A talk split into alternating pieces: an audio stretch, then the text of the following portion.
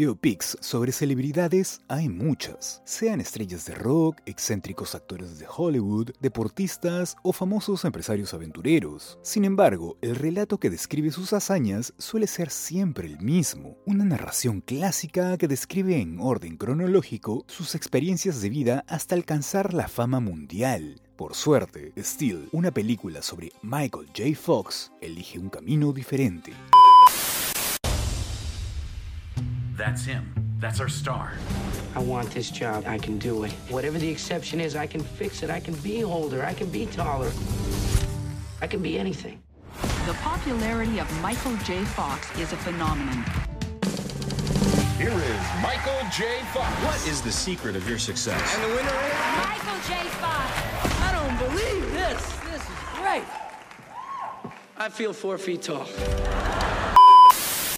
Desde los primeros minutos, su voz describe sus sensaciones acerca de su enfermedad, cómo convive con ella y cómo sobrelleva las memorias de su carrera en cine y TV junto con sus padecimientos diarios, algo que se hace evidente en la propia entrevista. Esta cualidad obliga al film a no maquillar su verdad, sino a hacerla parte de la historia, así como Val Kilmer mostraba en Val el cáncer de garganta que terminó con sus cuerdas vocales. Al igual que aquel trabajo, este documental no recurre a golpes bajos, sino que utiliza la problemática experiencia de manera artística. Fox, de 62 años, aparece en primer plano dialogando con Guggenheim, y la franqueza, honestidad, integridad y sinceridad se advierten no solo en la intensidad de la charla, sino también en unas imágenes que no tratan de minimizar en absoluto los efectos físicos de esa enfermedad degenerativa, sean dolores, temblores, problemas motrices y de esa estabilidad. Guggenheim apela a un frondoso material de archivo, escenas de Fox en distintas películas y series, y algunas recreaciones para reconstruir aspectos clave de la vida del actor, la relación con la actriz Tracy Pollan y con sus hijos, una carrera que tuvo su pico de éxitos en la década de 1980 y luego sus participaciones públicas como activista. Steel puede traducirse de dos maneras en inglés. Una de sus acepciones en el diccionario es inmóvil, una palabra cargada de ironía por la imposibilidad del actor a estarse quieto por culpa de la enfermedad.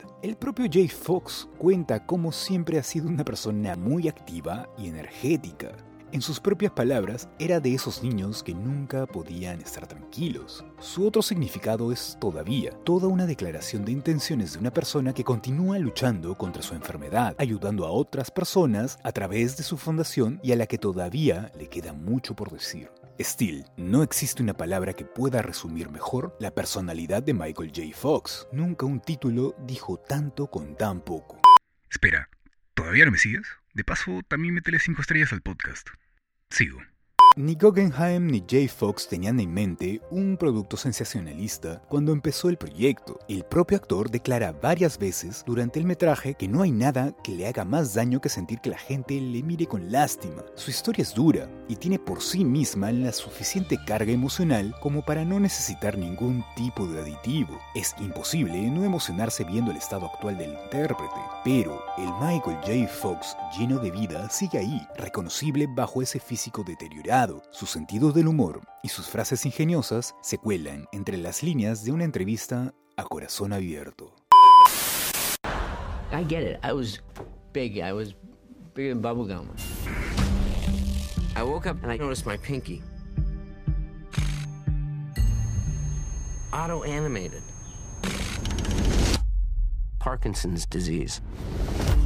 I told Tracy the news. In sickness and in health, I remember her whispering. No one outside of my family knew. There was only one reason I took these pills to hide. But all those years of hiding was shaking me away.